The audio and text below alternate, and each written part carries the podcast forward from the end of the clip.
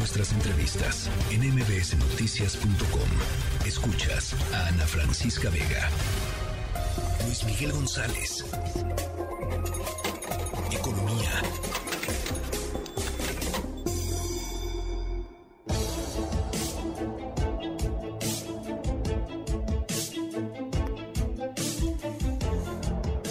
Bueno, Luis Miguel González, me da gusto saludarte. Vamos a escuchar, si te parece, eh, lo que dijo el presidente Andrés Manuel López Obrador esta mañana en torno al tema de eh, que si no se logra un acuerdo con Grupo México para la compra de City Banamex, eh, el propio gobierno de la República, el propio gobierno federal podría eh, entrarle, entrarle al quite, mi querido Luis Miguel. Vamos a escucharlo, ¿te parece? Claro que sí.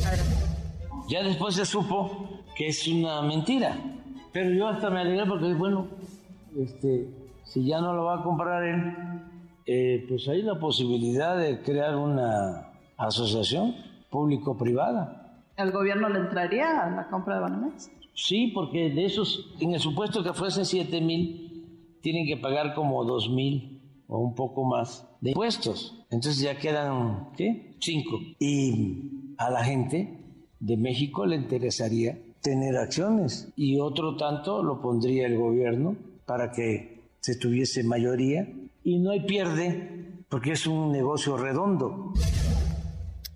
A ver, Luis Miguel.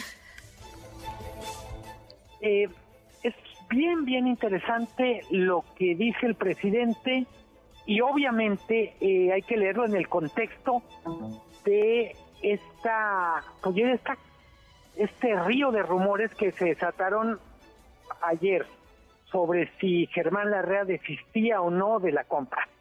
Yo diría, lo primero es, es muy probable que no solo el presidente, sino City Banamex ya está pensando en un plan B.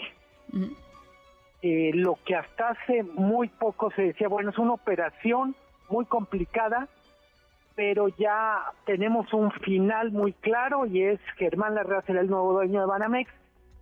Pues ahora simplemente hay que dejar una ventanita, una ventanota para decir, puede pasar otra cosa. Sí, sí. Eh, me parece que eso es muy relevante. Eh, Banamex o Citi ha dicho, la opción en caso de que no hubiera una venta es ponerlo en bolsa.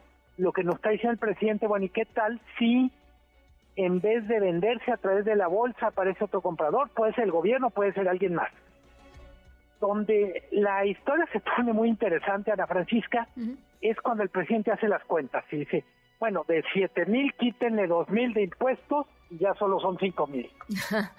y, y dice, bueno, pues el gobierno puede ir en asociación con algún particular, en una asociación público-privada y entrarle. Eh, el banco es un negociazo, y ahí es donde tenemos que literalmente detener la película, ponemos pausa. El ser banquero es un gran negocio, pero para el gobierno mexicano no ha sido tan buen negocio. No me refiero a banca de desarrollo, que es otra categoría. Eh, México ya tuvo su etapa de gobierno banquero y la verdad es que el balance es muy malo. Podrá decir López Obrador es que no somos iguales, pero la experiencia del gobierno con los bancos que ha tenido, insisto, dejo fuera la FINSA, Bancomex, que es otra, es otra categoría, pero Financiera Rural la quebró. Banco del Bienestar no lo pudo echar a andar. Eh, hubo muchos problemas, incluso una especie de acusación de fraude en la compra de los cajeros. Así es. Entonces, yo lo que diría es, es un gran negocio, pero es un negocio altamente especializado, muy complejo. Sí, sí, sí. O sea, el tema de la lealtad versus la técnica, pues no no aplica aquí literalmente, o sea, e, e, en, en, ningún lado, pues, pero aquí particularmente. No, y, pienso hasta en cosas tan, vamos a decir, que pueden ser muy complicadas de manejar para el gobierno, como el tema de cobranza. Evidentemente un banco tiene que ser muy duro cobrando porque es un negocio. Nadie espera que sea de otra manera. Pero imagínense un banco del gobierno que de repente diga, bueno, tiene un problema de cobranza de cartera vencida, pero como como como es gobierno puede ser que la cobranza se se vuelva complicada Sí, de sí, manejar sí. políticamente. O, o bueno, o, bueno, ahí vienen las elecciones y entonces pasaron una legislación que o una, un decreto que entonces pasa la cobranza para el año que entra, o sea, no, O porque pues está sujeto a otros a otros movimientos, pues, o estaría sujeto. Totalmente.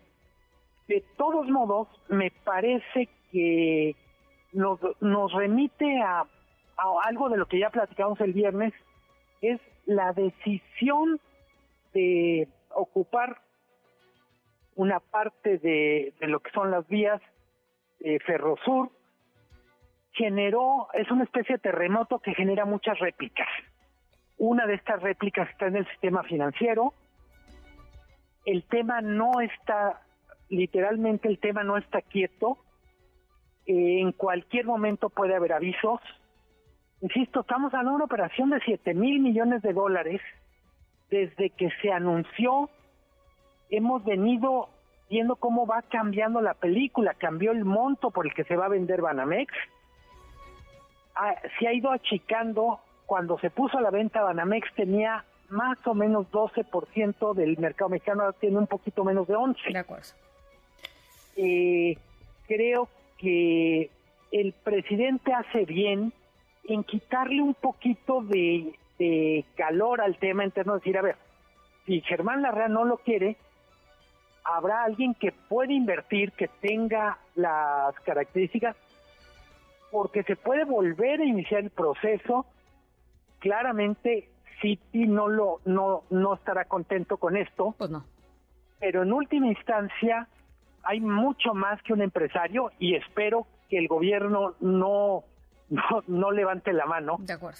Hay que recordar, Ana Francisca, todavía la semana pasada conversamos en este espacio el tema de el gobierno está por echar a andar una aerolínea que también es de alta complejidad. Estamos a punto de terminar el sexenio y tenemos literalmente en la pista de despegue una aerolínea y el gobierno o el presidente dice, bueno, y también nos echamos un banco. Bueno, y, y relanzó el sistema de salud y no, bueno, o sea, no- nos podemos ir a, a más, ¿no? Sí, Tremendo, y, tremendo. y yo sí creo que en ese sentido, la parte positiva de lo que dice el presidente, si no es la real, ¿quién será? No es el fin del mundo. Por otra parte, creo que es poco serio que el presidente literalmente, como puntada de mañanera, diga, no, pues a lo mejor lo hacemos. Pues, aún con los dos mil millones de dólares lo- de los impuestos que, no, que se podrían capitalizar o lo que fuera, sigue siendo una operación de cinco mil millones de dólares Sí, sí. que francamente están estarían mejor en forma de hospitales, en forma de compra de medicinas, Totalmente, Eh, totalmente. pues yo diría hasta de infraestructura para campesinos. Bueno, bueno, pues ya, ya lo, ya lo conversaremos, eh, a ver qué, a ver qué va sucediendo en los próximos días, mi querido Luis Miguel. Con muchísimo gusto. Te mando un abrazo. Abrazo fuerte, hasta pronto. Hasta pronto. Noticias.